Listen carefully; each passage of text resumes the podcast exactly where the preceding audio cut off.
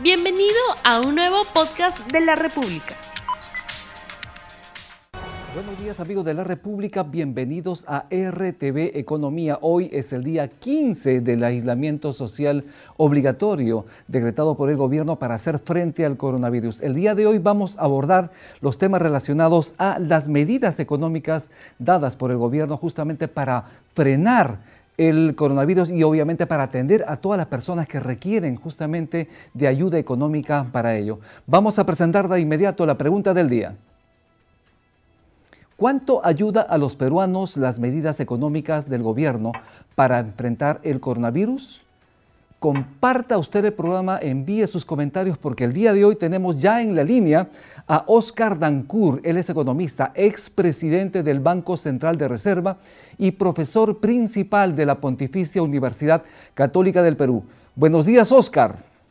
Buenos días, Rumi, ¿cómo estás? ¿Cómo estás, Oscar? ¿Qué tal? Gracias por estar aquí el día de hoy en este 15 días de aislamiento social para abordar este tema. Oscar, ¿se puede lograr eficacia en esta cuarentena con las medidas que el gobierno está implementando? Yo creo que para que la cuarentena tenga eficacia hay que ponerle dinero en el bolsillo a la gente que no puede trabajar por la cuarentena. creo que el, gobierno ha avanzado en esa en esa dirección, especialmente con el bono de 380 soles que lo van, digamos, lo van a dar durante dos quincenas, ¿sí? Eh, pero creo que el, el problema es, es, mucho más, digamos, que la gente a la que hay que llegar es, es, mucho mayor. La, la idea es la siguiente, no necesitamos un programa de lucha contra la pobreza. Lo que necesitamos es darle ingreso a todos los trabajadores, asalariados e independientes, que no pueden trabajar precisamente por la cuarentena, ¿cierto? Entonces, creo que la dirección en la que está actuando el gobierno está bien, pero creo que tiene que ser mucho más amplio. ¿Significa entonces que esto es insuficiente? Y, eh, en una entrevista que te hicimos para La República, que se lo publicado el día sábado, tú proponías, dabas como ejemplo la posibilidad de, dar mil soles a todos, trabajadores independientes, a los que no tienen empleo, a todos. ¿Esto es factible, Oscar? Eh, financieramente, económicamente es factible el gobierno tiene un, chanchito que su nombre técnico es el Fondo de Estabilización Fiscal, donde tiene recursos suficientes eh, para darle este, digamos, salario mínimo por mes de cuarentena a todos los trabajadores. Yo te di el ejemplo de Lima, ¿no? Eh, son 5.2 millones de trabajadores en Lima eh, no tenemos una lista de esos trabajadores. Si todos los trabajadores estuvieran eh, apuntados obligatoriamente en, una lista de seguridad social, por ejemplo en el FIS, ¿no? Entonces tendríamos la lista, pero no la tenemos. Eh, y es muy difícil hacer que esa lista agarre justo a, a los que necesitan el dinero y excluya a los que no lo necesitan en ese sentido, en ese sentido entonces, ¿qué propones, Oscar? ¿Utilizar algún padrón especial? A mí me parecía que la manera más simple, dando el ejemplo de Lima, es usar el padrón electoral, que no son 5.2 millones de personas, sino 7.4, ¿sí? Y aún así, dando mil soles por mes de cuarentena cada uno, eh, solo representa el 40% del chanchito del Fondo de Estabilización Fiscal. Y pues efectivamente, como hacen, por ejemplo, en Estados Unidos, hacen una campaña para que los que no necesiten la plaza la devuelvan o no la toquen, ¿no es cierto? Eh, yo diría que la, el punto esencial es actuar rápido y el punto esencial no es focalizar, es decir, darle exactamente a aquellos a los que tú quieres. Preferible pecar por exceso que por defecto. En este caso, porque necesitamos dos cosas. hacer justicia con la gente que no puede trabajar y que necesita recibir un ingreso. Y dos, eh, necesitamos que la medida sea eficaz en el, para que, ah, digamos, apoye eh, y sostenga la cuarentena y eso nos permita derrotar al coronavirus. La ministra de Economía, ella ha señalado que todas estas medidas que está anunciando, esto va a implicar aproximadamente llegar al 12% del PBI nacional, con el propósito de reactivar la economía, de que la, la industria se mueva y más adelante obviamente generar empleo, porque los empleos se están perdiendo, Oscar. Sí, claro, no, no. La, digamos, la información más precisa que he visto yo es una encuesta de Ipsos que dice que el 25% de los encuestados en Lima y otras ciudades han perdido su trabajo. Esto es diferente de aquellos que están en su casa sin trabajar, pero no han perdido su trabajo. El 25% de los encuestados dice que ha perdido su trabajo. Eso debe ser independientes y asalariados y más o menos equivale a bajo buen cubero a un tercio de la fuerza laboral urbana. Las tasas de desempleo de un tercio, de 30%, 33%, no las hemos visto nunca. ¿no? Las tasas que vemos en, Lima y otras ciudades en promedio están pues entre 6 y 8% a toda edad. Entonces, es cierto pues que la cuarentena para la economía y eh, destruye empleos, está clarísimo. Y esa es la razón precisamente por la cual necesitamos que el gobierno le ponga dinero en el bolsillo, no solo a los pobres, sino a los trabajadores, sean o no sean pobres.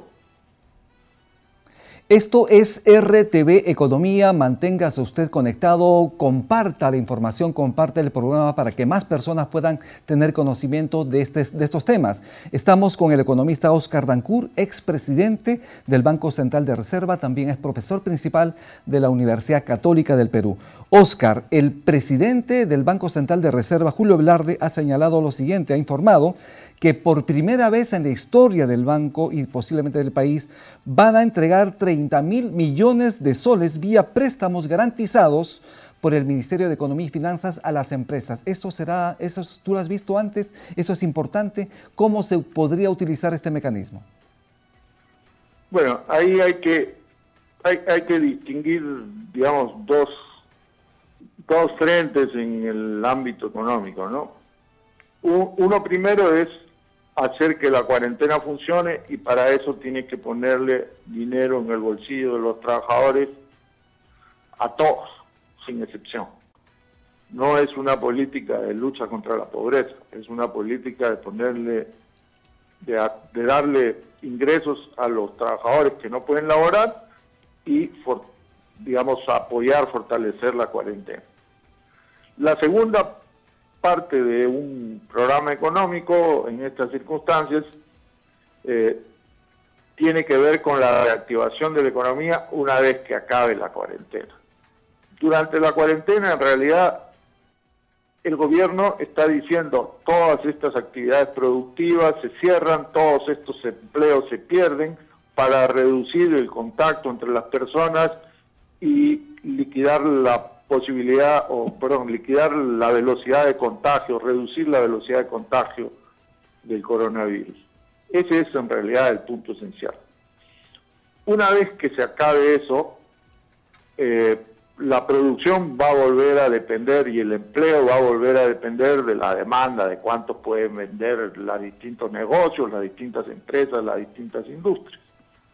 Y entonces allí hay que reactivar la economía, con el gasto público, inversión pública es un mecanismo importante, no es el único, y con la política monetaria, que haya suficiente crédito barato para las empresas y las personas. En esa línea entonces eh, va lo que ha señalado el presidente del BCR, ¿no? Eh, aportar, entregar 30 mil millones de soles vía préstamos. Claro, ahora, antes de eso, durante la, durante la cuarentena no solo pues las personas eh, pierden sus ingresos, todos aquellos que no pueden trabajar, hay empresas también que pierden sus ingresos. Es claro, por ejemplo, no por la cuarentena, pero en el sector turismo se ha caído pues la demanda, no vienen los pasajeros, no hay extranjeros, etcétera. ¿No? No hay turistas. Entonces, ese es un sector particularmente golpeado, pero en el resto de sectores de la economía urbana, en una economía como la de Lima, eh, fácilmente pues el 50, 60, quizá más 60, 70% de la producción de la ciudad son servicios, ¿no? El, que vende los periódicos, el, el peluquero, etcétera, ¿es cierto? Y todos esos servicios no se pueden producir. Y entonces la gente pierde sus ingresos, las empresas también no venden, pierden sus ingresos, pero tienen algunos gastos que no necesariamente se eliminan.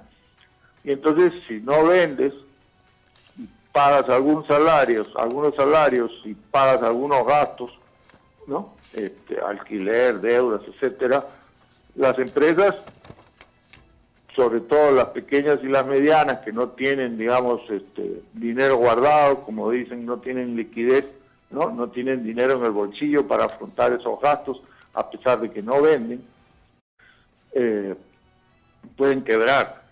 Y eso afecta el empleo y las posibilidades de reactivación después que termine la cuarentena. Entonces también hay que dar no solo una ayuda a las personas durante la cuarentena, sino a las empresas.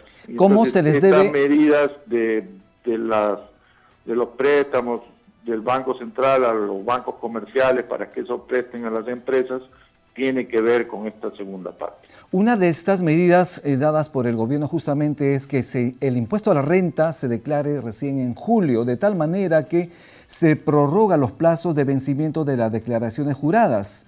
Esta es una medida que podría servir para, de alguna forma, hacer frente a esa necesidad que tienen las empresas de, obviamente, cumplir con el fisco. Ah, ah, efectivamente, esa es esa medida que se puede extender ¿no? Y tú simplemente dices, aplazas pues por dos trimestres, difieres, postergas, pateas para adelante el pago de todos los impuestos y de las cargas sociales para las empresas y después eso se puede pagar en cómodas cuotas mensuales, digamos, ¿no? Eso sería un gran alivio. Yo me inclino por una medida de ese tipo eh, porque llega directamente a las empresas y llega en proporción a lo que pagan de impuestos y cargas sociales que tiene que ver, tiene una conexión con la planilla. Eh, hay hay el digamos la norma que dice que los trabajadores tienen una licencia con goce de haber, pero me da la impresión de que eso se está cumpliendo poco y que no hay ningún mecanismo para hacerlo cumplir.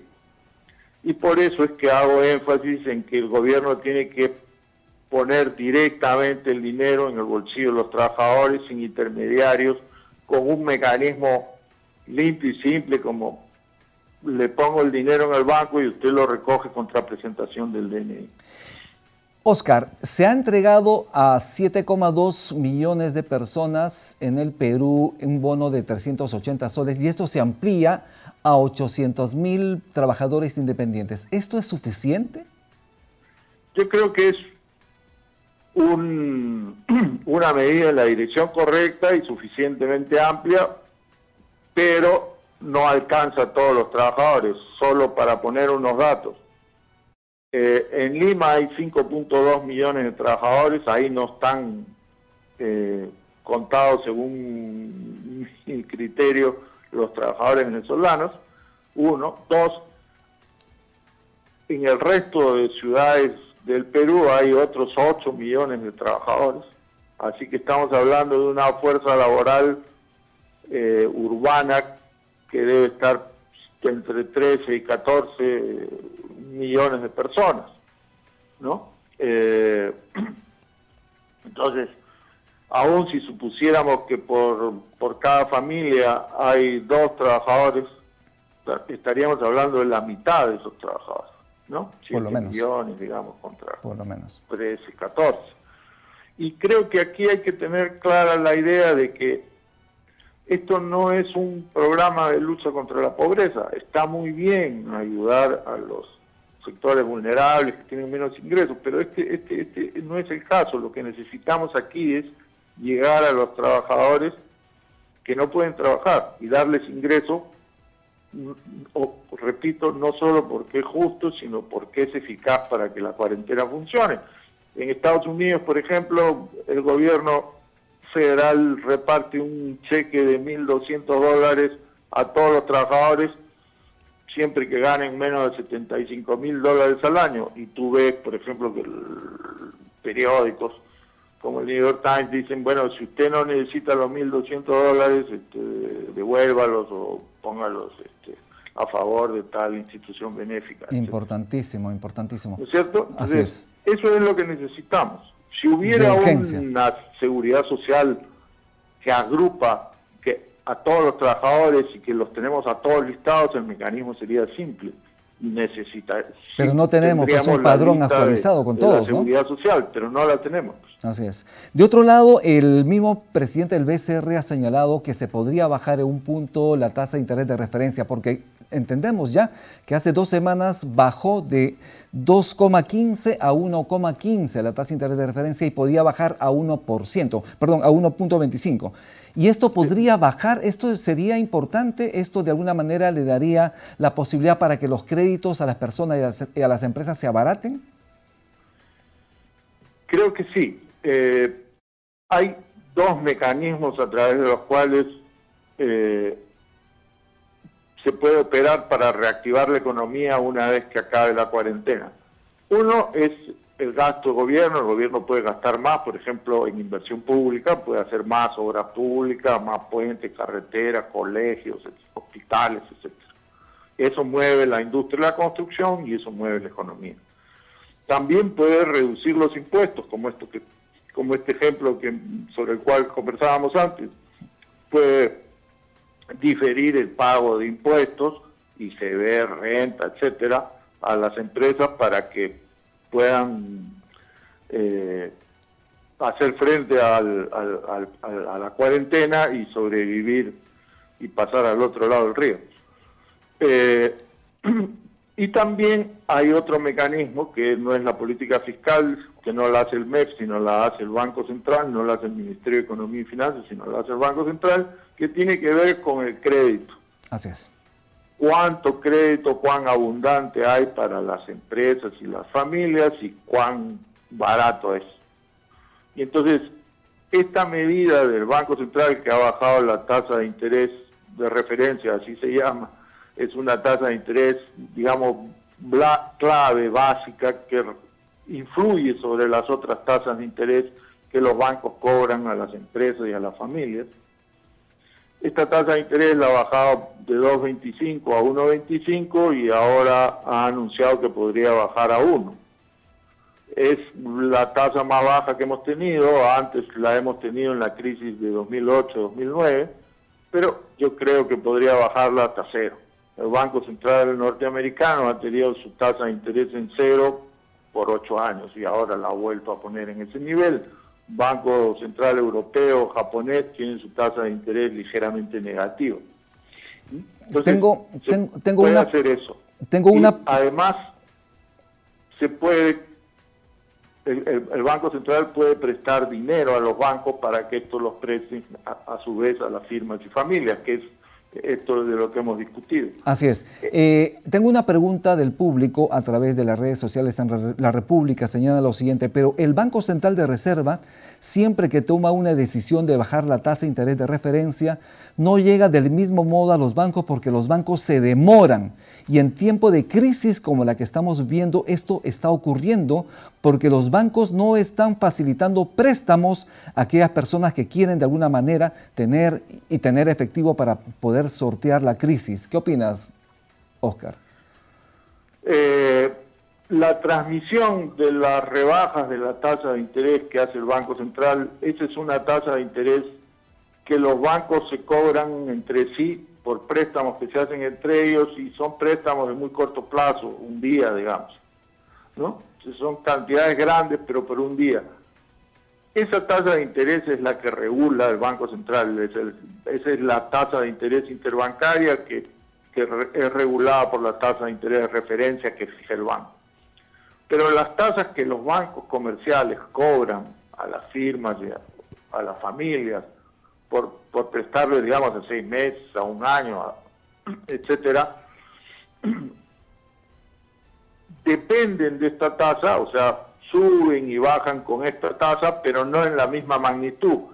Y entonces la transmisión depende de una serie de características que no vamos a entrar a discutir, pero digamos, si el Banco Central baja la tasa de interés, digamos, de, de 10 a 5, no necesariamente esos 5 puntos los va a transmitir completamente los bancos comerciales a las firmas y a las familias eh, en los préstamos, digamos, a seis meses. Pero normalmente se mueven en la misma dirección. Se puede hacer que esa transmisión sea mejor si una fórmula es que el Banco Central preste dinero a los bancos comerciales, ¿sí? por plazos largos. Ok, ok.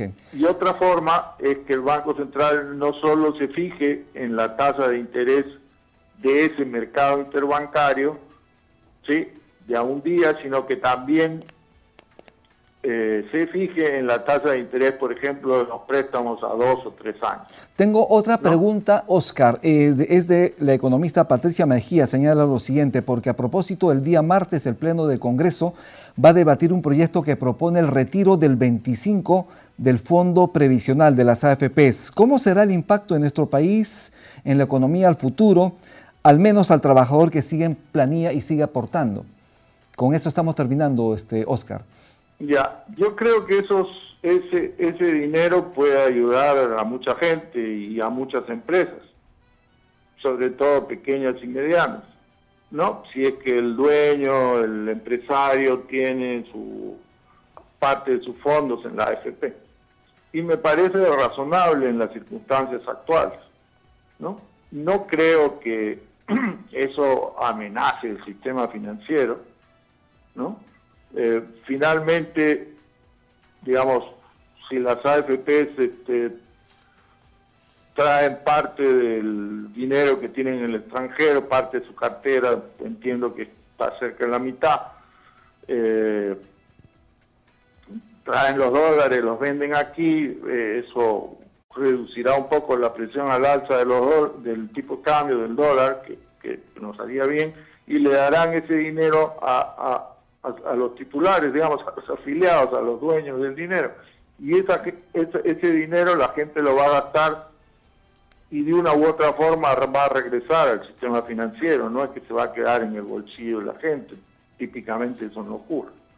¿Está bien? Entonces, yo creo que eso eh, podría ayudar, seguramente no a los tratos de más bajos ingresos, para que les ayude a los estratos más bajos ingresos, el, el, MEP tendría que decir, bueno, las cotizaciones por la ONP, en la ONP están los asalariados de más bajos ingresos, normalmente, eh, también van a dejar de cobrarse como la de la AFP, pero eso no lo han hecho.